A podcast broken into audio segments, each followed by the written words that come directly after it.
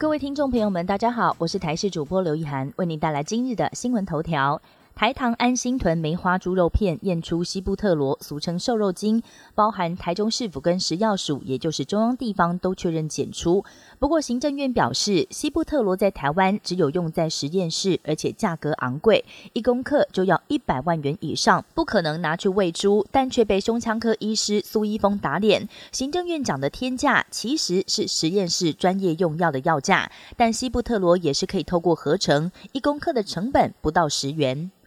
观光署宣布，即日起停止招揽前往中国大陆旅行团。屏保协会更表示，请旅行社业者即刻下架网站上面贩售的中国旅行团商品，以免触法。旅行社哀嚎之外，更有业者气愤表示，这样的政策根本是突袭式宣布。对此，交通部长王国才表示，中国动作频频，包含断交、M 零三航路更变等等，都没有对我方示出善意，因此决定要暂停旅行团出团。更表示已经知道会。被骂，而这样的政策会先实施三个月，后续就看中国的表现。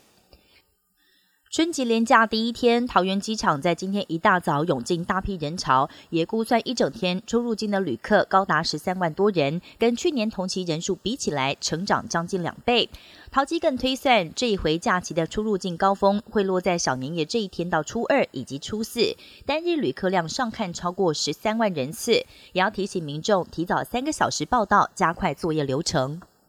国际焦点：以色列跟哈马斯冲突持续满四个月，各方积极斡旋双方停火。哈马斯有正面回应，提出三阶段停火计划。美国国务卿布林肯也五度穿梭中东斡旋，希望可以促成以色列同意停火。不过，以色列当局态度相当强硬，总理纳坦雅胡悍然拒绝哈马斯的停火协议，还下令以军要准备大举进攻南加萨的拉法，要将哈马斯全数歼灭。阿根廷球王梅西的亚洲行引发两极化的评价。梅西所属的迈阿密国际四号在香港进行友谊赛，没有想到赛前临时宣布梅西因伤无法上场，全场坐冷板凳。但是七号在日本进行友谊赛时，梅西下半场替补上场，踢了半个小时，直到中场，让不少中国球迷炸锅，甚至大骂梅西以后不要再来中国了。港府也表达极度失望，要求主办方跟球队给出合理的解释。